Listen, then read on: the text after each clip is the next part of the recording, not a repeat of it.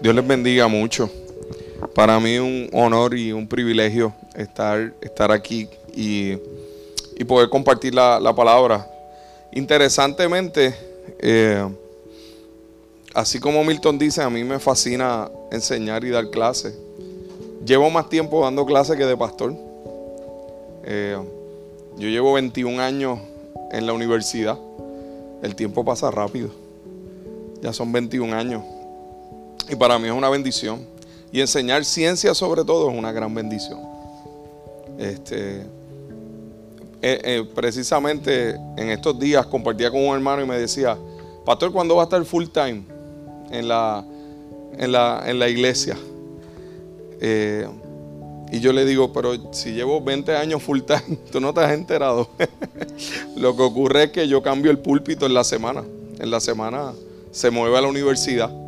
Pero la realidad es que esto de ser pastor, y tiene que ver con lo que voy a compartir hoy, es algo que, que no es única y exclusivo de una visión de que es en la iglesia. El pastorado es, es una marca. Y es una marca eh, dentro de la bendición de Dios sobre tu vida para ejercerla en todos los contextos que Dios te permite estar. No, no, es algo, no es algo que está circunscrito nada más al contexto de la iglesia ya. Eh, va mucho más allá. Y el Señor nos permite hasta en ocasiones eh, pastorear a personas que quizás probablemente nunca llegarán a una iglesia, pero, pero reciben la realidad de ese proceso pastoral. Así que eh, yo creo que, hablando de, Carmelo, sé que hay unos talentos que Dios ha puesto en él y sé que hay unos talentos que Dios ahora va a, sacar, le va a sacar el polvo que tenían y los va, y los va a poner en acción. Y van a haber otros que él va a descubrir en el camino que no sabía que tenía. Eh, y, creo que, que eso va a ser una gran bendición porque es parte de ese proceso. Quiero que sepan, Catacumba Dorado, que usted va a tener al pastor más joven del todo el ministerio de las catacumbas. Así que eso es, eso es, este, le quitó el, le quitó el, lugar a Juan Luis que estaban ahí bonitos. Este, así que qué bueno, eso me fascina porque quiere decir que estamos cada vez ordenando más pastores de una nueva generación. Eh, en estos últimos años y medio, en este último año y medio sería el, quinto. Y damos gracias a Dios por eso, porque eso implica un nuevo, un nuevo, una nueva etapa eh, que se conjuga con la realidad de la experiencia de una generación, eh, bendiciendo a nuevas generaciones. Y yo creo que eso es, eh, eso es glorioso. Quiero que vaya conmigo a la palabra. Voy a ir rapidito. A la segunda carta de Timoteo capítulo 4. Segunda de Timoteo capítulo 4. Verso 1.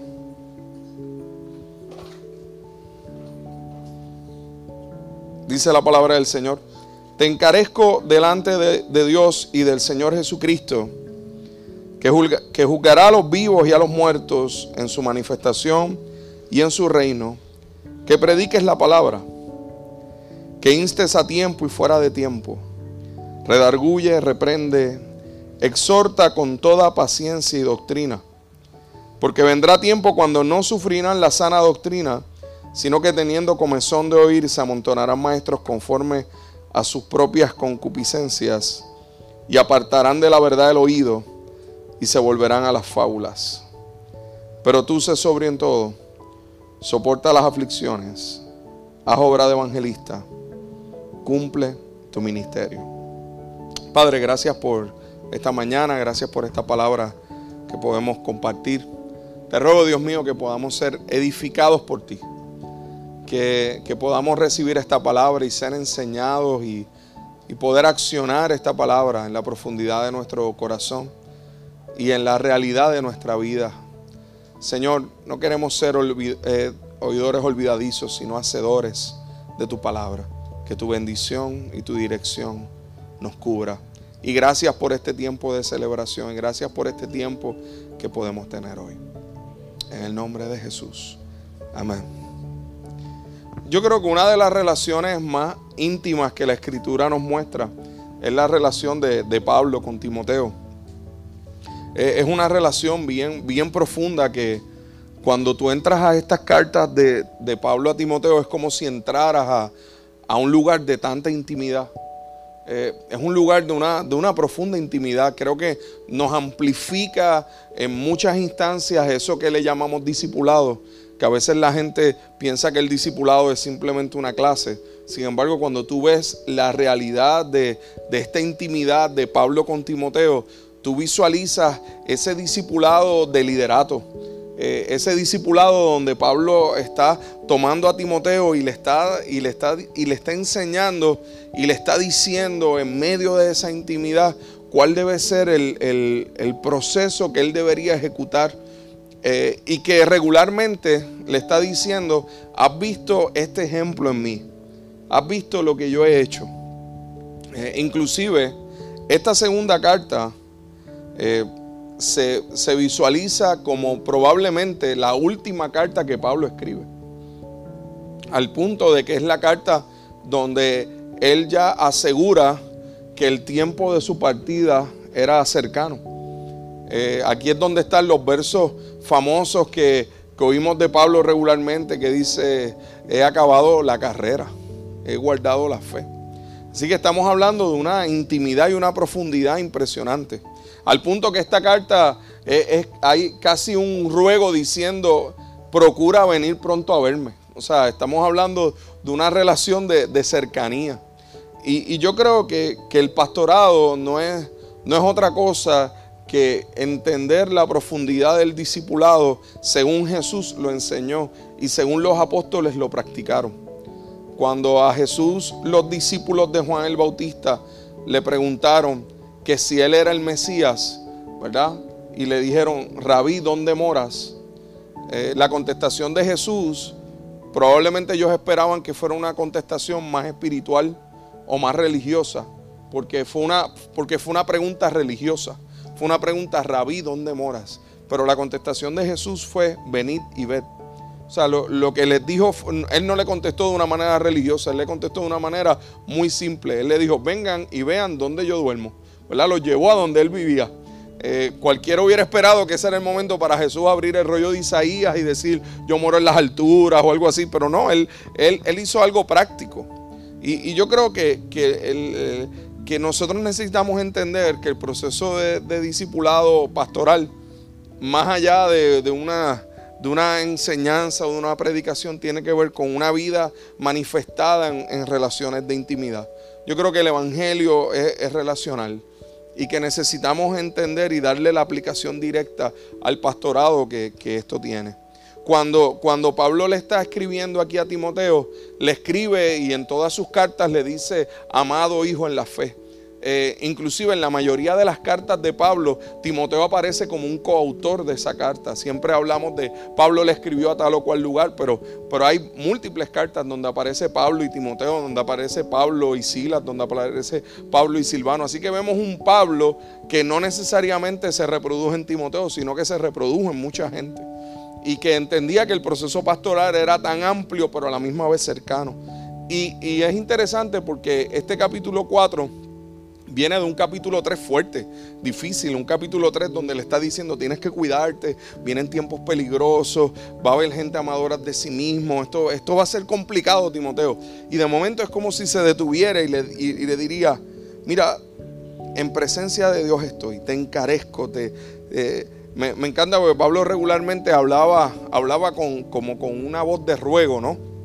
Le decía, te encarezco delante de Dios. Yo, creo que nosotros tenemos que tener algo bien claro. El servir a Dios tiene que ver en primera instancia con que entendamos algo que parecería muy simple, pero que en muchas ocasiones se nos olvida. Y es que para quien primeramente lo hacemos es para Él. Y delante de Él es que hacemos lo que hacemos. Que quizás el peor error que podamos cometer es tratar de hacer algo para Dios sin entender que Dios esté. Sin estar claro de que es Dios quien está. Sin estar claro que es delante de Él a, quien servimos. Sí, tenemos unas ovejas, sí tenemos un proceso de iglesia, pero realmente ante todo estamos delante del Señor. Y, Él establece quien juzgará a los vivos y a los muertos para cuando venga a establecer a su reino. O sea, él, está diciendo, yo te ruego delante de Dios. Tú necesitas tener algo claro delante de Dios. Tú necesitas tener claro delante de quién tú estás. Y, yo creo que una de las cosas que más nos hace tener una intimidad profunda con la realidad de Dios sobre nuestra vida es entender frente a quién estamos. Porque hay ocasiones en las cuales quizás seguimos trabajando, haciendo muchas cosas, inclusive haciendo muchas cosas que tienen que ver con la iglesia o con Dios y se nos olvida delante de quién estamos, delante de quién estamos ejerciendo nuestro llamado. Sí, quizás va a haber gente, sí, quizás van a haber ovejas, pero la realidad es que nuestro llamado lo estamos ejerciendo delante de Él y para Él. Y, que obviamente él, él es el juez, el juez final.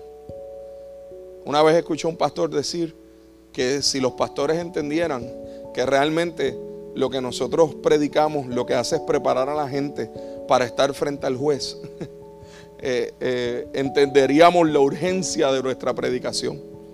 Entenderíamos la urgencia de que nuestra predicación no diga otras cosas que, que vayan a, a distorsionar el mensaje de la cruz si entendiéramos que realmente estamos preparando a la gente para la muerte. Lo que pasa es que a veces hay pastores que piensan que estamos preparando a la gente para vivir una vida buena, pero la realidad es que eso, eso no es el rol del pastor. El rol del pastor es, es que tú estés listo para presentarte ante el Señor cuando te corresponda. Pero para eso yo tengo que estar claro que estoy delante del Señor. Por eso le dice, te pido encarecidamente, te pido te, con ruego, predica la palabra. Y, esto parecería algo muy simple, pero lo que le está diciendo es, no te prediques a ti mismo, no prediques tu experiencia, no prediques tus logros, no prediques cuán bonito tú eres o, cuán, o cuántas cosas tú puedes hacer por la humanidad. No prediques eso, predica la palabra. Porque realmente el pastor que entiende esto entiende que la palabra es la única capaz de transformar. Entonces, si yo me paro a predicar lo que yo soy, pues obviamente lo que puedo provocar es en algunos admiración, en otros envidia, en lugar de provocar transformación. Pero cuando se predica la palabra y se predica la realidad de que la palabra es inspirada por Dios y es útil para enseñar, para corregir, para instruir en justicia, como dice el libro de Hebreos. Pero aquí dice, mira, predícala, mantente preparado, mira, eh, insta a tiempo, fuera de tiempo, redarguye, o sea, corrige Sé capaz de reprender y de exhortar. ¿Cómo uno hace eso? Con paciencia y con sana doctrina. Pues entendiendo que es la inspiración de la palabra lo que debe dirigir mi predicación. Lo que, debe, lo que debe dirigir lo que yo voy a decir.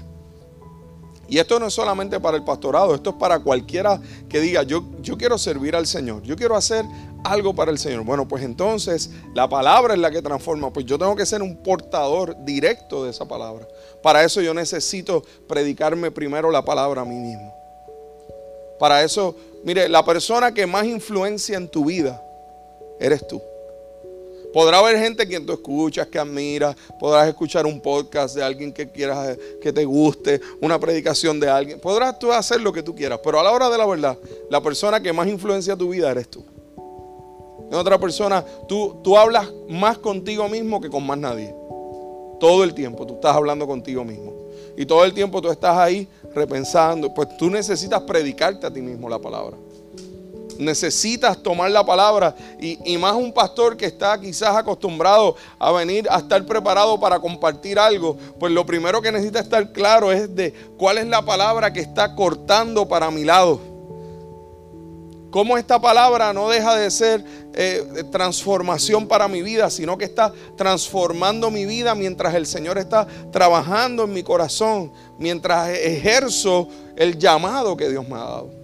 Entonces cuando, cuando eso está en, mí es porque entonces yo soy capaz de ser alguien que, que soy corregido por la palabra. Porque me he predicado la palabra a mí mismo y soy corregido por la palabra. Inclusive puedo recibir la reprensión de la palabra. Puedo, ser alguien que crece en la dirección de lo que la palabra me, me está diciendo. Cuando nosotros estamos claros de, de conocer y vivir esa sana doctrina, entendemos cómo en el capítulo 3 también Pablo le dice a Timoteo que tú has sabido desde la niñez las sagradas escrituras y estas te pueden hacer sabio para la salvación. Y esta escritura que es inspirada por Dios, fíjese, él utiliza los mismos verbos que va a utilizar luego más adelante al, describir la palabra. O sea, lo, que, lo, que, me llama la escritura es a que yo pueda entender que la, que la profundidad de la palabra, quien primero tiene que aplicarse es a mí, para, para luego yo poder aplicarla a otros. Porque uno, uno, uno no transmite lo que uno dice que es, uno transmite lo que uno es. Entonces, eh, yo creo que una de las cosas que, necesitamos tener claro es que el, proceso eh, pastoral no es un proceso que nos pone más arriba de los demás. Creo que el proceso pastoral es un proceso que nos pone más abajo, que nos, que nos pone a entender nuestra necesidad urgente, regular, de que esa palabra esté impactando nuestra vida y esté, y esté transformando nuestro corazón. Eh, yo creo que el error de la iglesia de hoy en día es que cada vez que alguien llega a una posición de autoridad, eh, se, entonces esa persona se, maneja como que, bueno, ahora esta persona está sobre. Sin embargo, Jesús lo que nos enseñó es que, es que esa persona que estaba en autoridad es el que tiene que estar bajo, bajo autoridad. Es que Jesús, la forma en la que graduó a sus discípulos en esa última cena fue lavándole los pies. Y, los miró y les dijo, ¿saben lo que yo acabo de hacer? Y ellos ni siquiera contestaron porque no sabían, no entendían por qué Jesús había hecho esto. Y Jesús los miró y le dijo, si yo siendo el maestro le he lavado los pies, usted tiene que lavarse los pies los unos a los otros. El que quiera ser grande debe ser aquel que sirve. Así que creo que cuando llegamos a posiciones de autoridad, tenemos que entender que no es nuestra autoridad, sino es la autoridad de Dios obrando a través nuestro. Somos, somos instrumentos en las manos del Señor. Y ese instrumento eh, no es quien se lleva la gloria por el proceso que se ejecutó de transformación. ¿Verdad? El, bisturí no es a quien honramos cuando termina la operación. ¿Verdad? Usted no, no va y hace una fiesta ah, al bisturí. ¿Verdad? No, hay un cirujano. El, el bisturí fue el instrumento que ese cirujano utilizó. ¿Qué le correspondía al bisturí? Pues, pues estar esterilizado, estar afilado, ser, ser el justo para ese momento. Y, y ser instrumento en las manos del Señor dentro del proceso pastoral Realmente es un privilegio. Es, ser testigo de lo que Dios hace. A veces de momento pueden venir hermanos a decir, pastor, gracias por tal o cual cosa. Y realmente, pues yo lo miro y digo, mira, es que yo honestamente, yo no, yo, yo simplemente estuve allí. Yo fui testigo de lo que Dios estaba haciendo en tu vida, en tu matrimonio, yo simplemente te presenté lo que la palabra decía y tú decidiste abrazar esa palabra y decidiste obedecerla. Y, la realidad es que, es que el consejo que yo te di, primero, un pastor no puede imponer sus consejos. Un pastor simplemente hace lo mismo que hace Dios porque Dios no obliga nada a nadie. Es impresionante. Pero en la escritura Dios no le dice, tienes que hacer esto. No, Dios le dice, ok, tienes delante de ti esto y esto. Tú vas a decidir qué hacer. Todo el tiempo es elección. El, pastor que venga con esa mentalidad de que si tú no haces mi consejo me voy a enfogonar contigo, pues no es pastor, porque eso no es lo que dice la escritura, Dios no hace eso. No, esto es lo que dice la escritura. ¿Verdad? Hay, veces que uno como, ser humano, uno tiene una persona de frente y uno quisiera decirle hasta otra cosa. Uno quisiera decirle, mira, no, no importa, vas por ahí, no te va a pasar nada. Uno quisiera decirle eso, pero es que la Biblia no dice eso. Entonces cuando yo doy el consejo basado en la escritura, esa persona decide obedecer. El Señor bendice esa obediencia y la respalda. Y ocurre una transformación en la vida de esa persona. ¿Qué yo hice? Simplemente ser un instrumento porque pues, yo, yo le di la, la respuesta basada en la escritura. Y eso es un gran privilegio. estar ahí en ese momento. Es, el momento de, wow, es cuando es como el momento donde se activan las, las neuronas espirituales, tú sabes. Porque porque tú tienes estudiantes a quien tú le estás dando clase y cuando de momento le estás dando clase y de momento tú le, tú le explicas algo, no sé, sobre la célula o lo que sea y de momento te abren los ojos y dices, ah, por eso esto y esto y esto. Y entonces tú, imagínate, ese maestro hace, oh sí, eso mismo, ¿cierto? Ese momento donde se prende ahí. Pues hay momentos espirituales así, donde simplemente lo que tú hiciste fue poner la palabra y esa palabra ejecutó la acción correspondiente de transformación. Así que, así que en el pastorado lo más que necesitas es vivir tú la palabra y ser auténtico. En el servicio a Dios, en lo que tú vayas a hacer para el Señor, siempre el ataque mayor va a ser la apariencia. Siempre el ataque mayor va a ser a que tú ¿verdad? Este, en el pastorado o en la posición de autoridad o de liderato que estés, siempre, siempre la tentación va a ser verte mejor de lo que realmente eres. Proyectarte mejor de lo que realmente eres.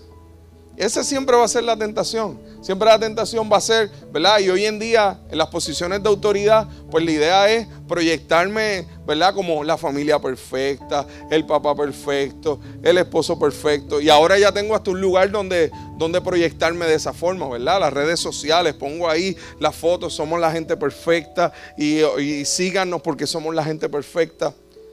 Y usted sabe qué? Eso lo que, lo que a veces nos lleva es a hacia básicamente ejecutar un nivel de apariencia profunda. Profunda. Porque inclusive hay gente que hasta cuando acabaron de tirar esa foto, su, ¿verdad? La, foto de la familia perfecta, cuando se acabó la foto, se miraron y dijeron, ya, es que es la, es la número 15, ya salió. ¿Cierto? Y es como que, ay, ya, por favor, ya, ¿verdad? Pero la foto lo que proyecta es otra cosa, pero la realidad de lo que está pasando es otra y esa tentación siempre va a estar. Guardemos nuestro corazón. Ser espirituales no quiere decir que vamos a ser perfectos. A veces ser espirituales va, va a representar nuestros mayores quebrantos.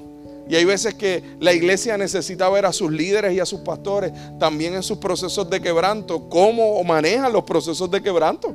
Eso es parte de la predicación. Eso eh, entonces, pues a veces nos presentamos como Superman y las ovejas vienen y dicen, no, pues que yo jamás voy a poder ser como esta persona. Jamás. Entonces, usted ve a un Jesús que lloró frente a la tumba de Lázaro. Usted ve a un Jesús que en el monte de los olivos estaba, estaba desgarrado y que usted lo ve en la escritura que, decía, mi alma está triste hasta la muerte. ¿Y a quién se lo decía? A los discípulos. Y era Jesús. ¿Te entiendes? Entonces nosotros acá no somos los Superman, estamos en victoria, nada nos puede pasar. No, eso no es el Evangelio. Al revés, el Evangelio es que aún en ese momento de quebranto, aún en ese momento de dificultad, el Señor está. Y no tenemos que vivir una apariencia. Tenemos que, que reconocer la realidad del corazón genuino. Mire, uno el, rey más importante de Israel, David, ¿cierto? ¿Qué es lo impresionante de David en la escritura? Que, que el libro de Samuel dedica tres capítulos a su caída. No solamente eso, dedica tres capítulos a decir cosas profundas que David hizo. Fuerte. No, no solamente fue que se acostó con Betsabé, no, él conspiró para, para matar a Urias. Inclusive, ¿verdad? Cuando usted hace un estudio sistemático un poco más profundo, se da cuenta de que, de que no solamente conspiró contra Urias, sino que Betsabé aparentemente era también la hija de otro de esos 30 valientes. Así que era Urias, uno de los 30 valientes. O sea, él conspiró con, para, para quien era la, hija de uno de sus 30 valientes, más la esposa de uno de sus 30 valientes. Este David es un canalla. Y no solamente eso, le da la nota de la muerte de Urias, se la da a él mismo y le dice, toma, llévala. Él estaba seguro que Urias era tan buen discípulo que ni iba a abrir la nota, donde la nota decía que lo dejarán al frente solo. Entonces la pregunta que usted tiene que hacerse es, todos esos capítulos donde aparecen todos esos detalles, que son detalles que solamente sabía David, ¿cómo rayos llegaron hasta donde nosotros? Porque David los dijo. No hay otra forma. La conspiración que habla ahí David es una conspiración que estaba basada en algo que él solamente sabía.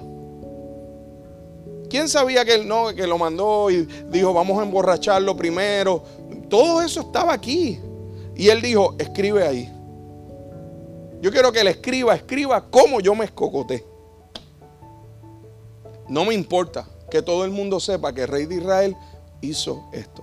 Porque recuerde que la apariencia de todo era que David, el famoso rey David, el benevolente, el piadoso rey David, decidió casarse con la viuda de uno de sus valientes para poder redimirla. ¿Me entiendes? Así quedaba. Así quedaba la historia. ¡Wow! ¡Qué tremendo es David! Y, la gente en la plaza, ¿verdad? Decía, mano, este rey que nosotros tenemos es tan brutal. ¿Tú puedes creer que Urias se murió y Betsabé se quedó sola y él decidió hacerla su esposa? ¡Wow! Pero está ahí. Está ahí. Eso nos muestra la diferencia entre un Saúl y un David. Saúl ocultaba, no, yo nunca he pecado. David decía, yo pequé. Este, este es mi corazón. aquí está. Necesitamos ser gente auténtica, hermano. En Apocalipsis me muestra uno de los momentos más impresionantes para mí de alguien auténtico. El apóstol Juan. Aparentemente el único que quedaba vivo en ese momento. Recibe la revelación más gloriosa del Apocalipsis. Y allí, en la, la, visión era tan impresionante que este hombre cae de rodillas frente al ángel y empieza a adorar al ángel.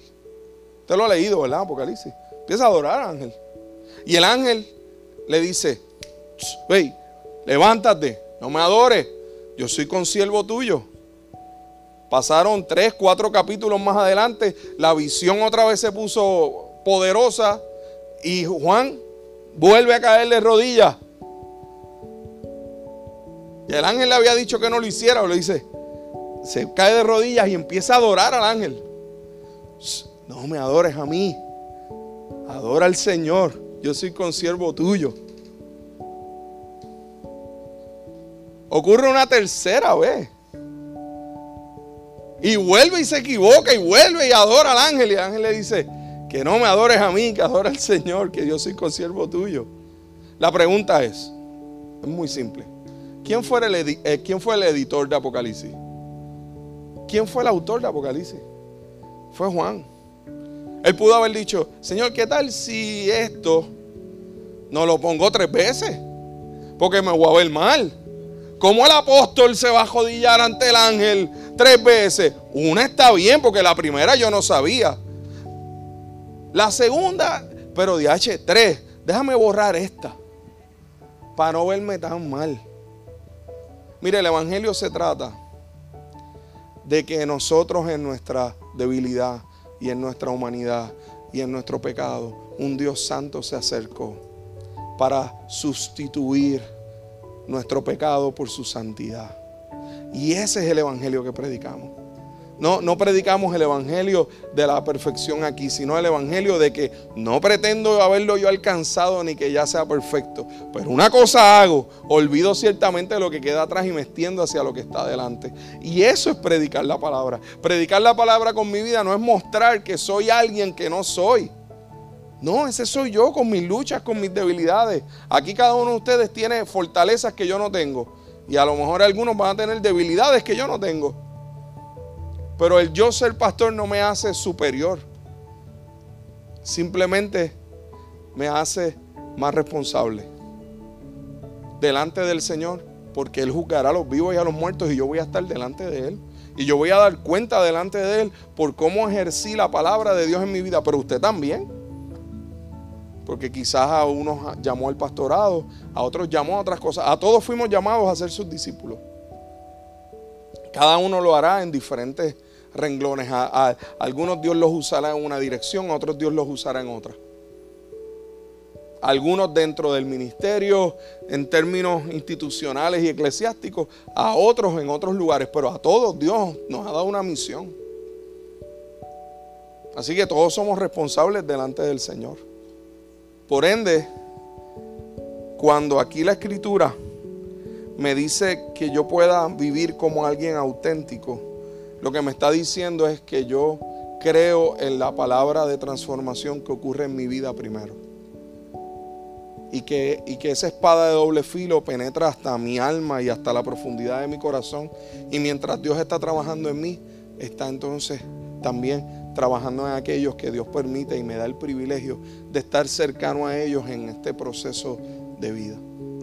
Que, y, voy a usar un, una cita de, un, de un teórico secular. Paulo Freire, pedagogo, decía esto. Todos sabemos algo. Todos ignoramos algo. Por eso aprendemos siempre. Nunca paramos de aprender. necesitamos seguir aprendiendo. 20 eh, años en el pastorado no me facultan a mí para pensar que lo sé todo. Inclusive ni 40, ni 60, ni 80. Todo el tiempo se aprende algo. Y el proceso de aprendizaje debe ser algo continuo en nuestro corazón. ¿Qué necesito tener claro? Proverbios 4:23. Sobre toda cosa guardada, guarda tu corazón, porque de él mana la vida. No importando la posición que sea, pastorado, diacorado, ministerios eclesiásticos afuera, adentro, donde sea, en cualquier lugar donde estés, tienes que guardar tu corazón. Porque de él mana la vida. Pero también dice la palabra que el, corazón es engañoso y perverso. O sea, habla de dos cosas interesantes.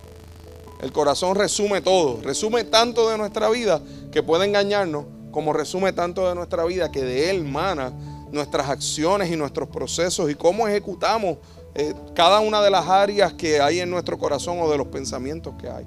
Por eso nuestro corazón tiene que ser guardado. Eh, Y, ese proceso de guardar el corazón implica que va a haber ocasiones en las cuales el pastorado no va, no va a parecer tan glamoroso como el día de hoy.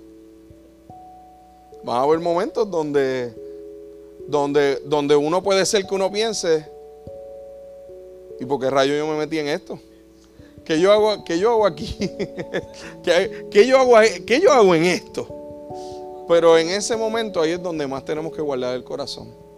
Porque ahí tenemos que entender que la realidad es que el proceso pastoral en muchas instancias es estar en medio de, los pecados de unos hermanos chocando con otros o de los pecados tuyos chocando con los pecados de los demás hermanos. Es un proceso de, como dice mi gran amigo Ale San Pedro, esto es, la iglesia es un gran centro de terapia ocupacional donde nosotros todos vamos, vamos transformándonos en el Señor, creciendo.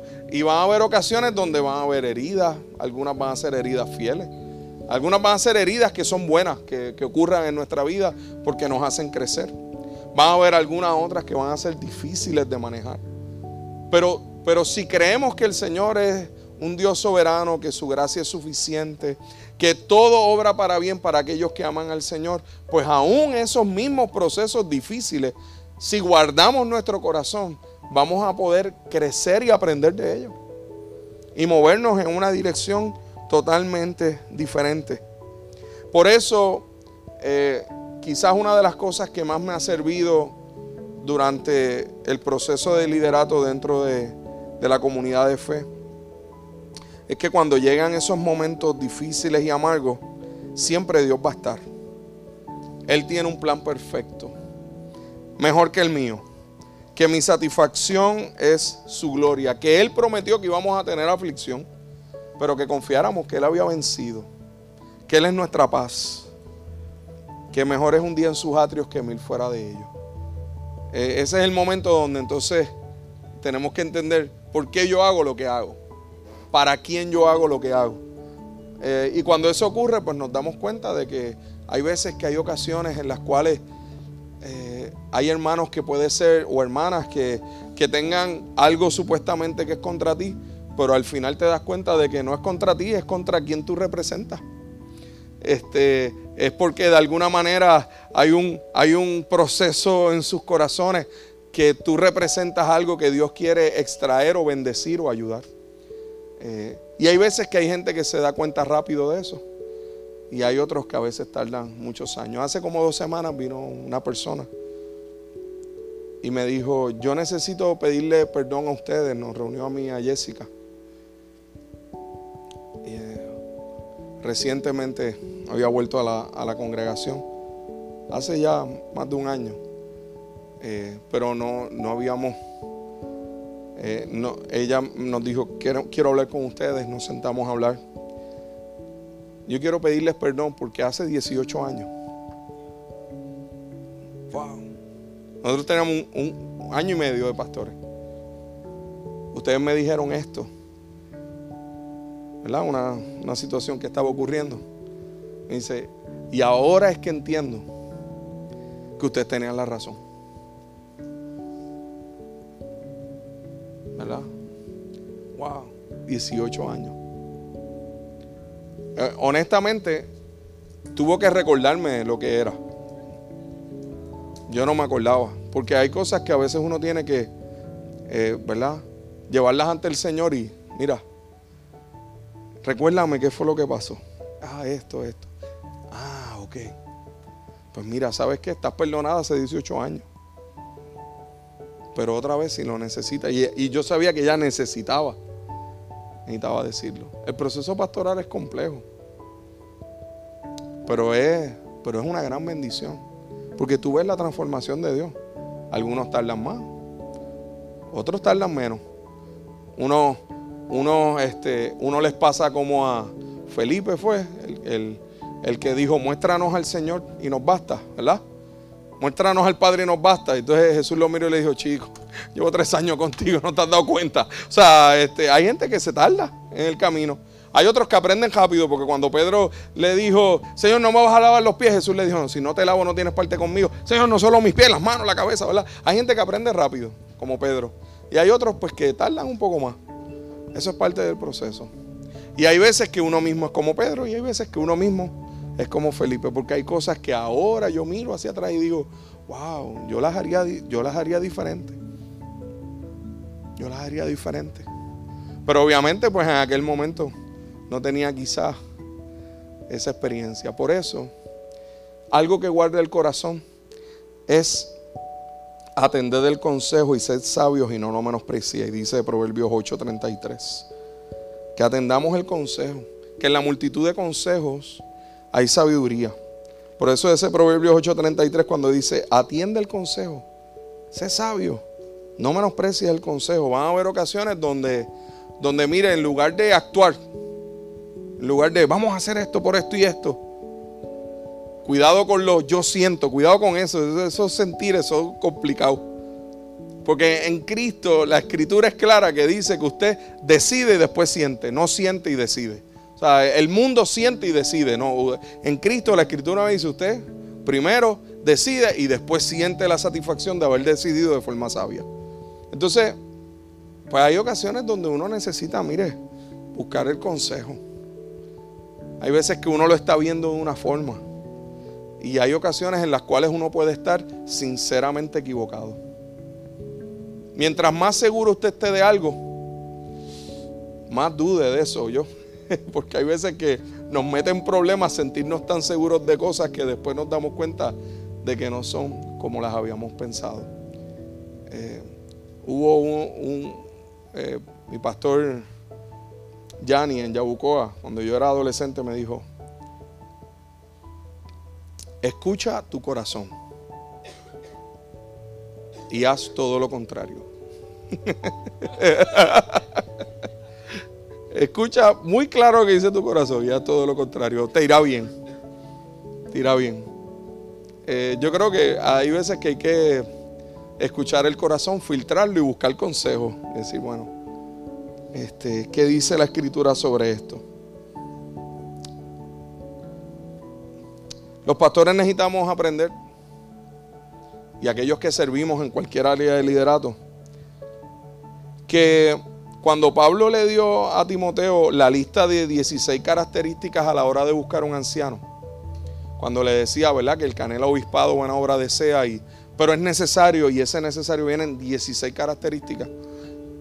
Es interesante porque el 90% de esas características tienen que ver con carácter y tienen que ver con cosas internas, ¿verdad? Pero, y son palabras, ¿verdad? Irreprensibles eh, prudente, hospedador. Pero dedica dos versículos a hablarle a la familia. No una palabra. No dice, buen papá. No dice así. No, dedica todo una, todos dos versículos completos que dice que gobierne bien su casa. Que tenga a sus hijos en sujeción. Porque quien no sabe gobernar su casa, ¿cómo podrá cuidar la iglesia de Dios? Todo eso. O sea, es, que Pablo ahí iba, me imagino, iba, muchas de sus cartas se cree que eran dictándolas, iba dictando. Prudente, añádele, no, borra, sobrio, sí, sí, pon esa, dale, sigue. En el momento de que gobierne bien su casa. Esto escríbelo bien. Gobernar no es que mande. Gobernar es que haya orden. ¿Verdad? Yo creo que eso hace falta que los políticos lo entiendan, ¿verdad? En nuestro país. Gobernar no es mandar. Gobernar, es, gobernar es que haya orden y que ese orden sea un orden que glorifique a Dios. Eh, y, mi casa no va a ser perfecta, seguro que no. Eh, no, siempre voy a ser un, excelente papá. Va a haber veces donde como papá puede ser que saque C. Pero, pero hay un intento de, llegar a esa A y de, y, de, resolver y hacer lo que haya que hacer para llegar ahí. Eh, tener a mis hijos en sujeción no es que ellos modifiquen su conducta para que todo el mundo piense que ellos sean santos. Eso no es. ¿Verdad? No es como que en Puerto Rico le decimos a, los hijos, vamos para casa de fulanito, te tienes que portar así. No te rías, no hables, o sea, no seas tú. Vive en apariencia, sé otra persona para que yo me vea bien. O viene fulanito para casa, lo vas, vas a salir y vas a hacer esto, esto, esto,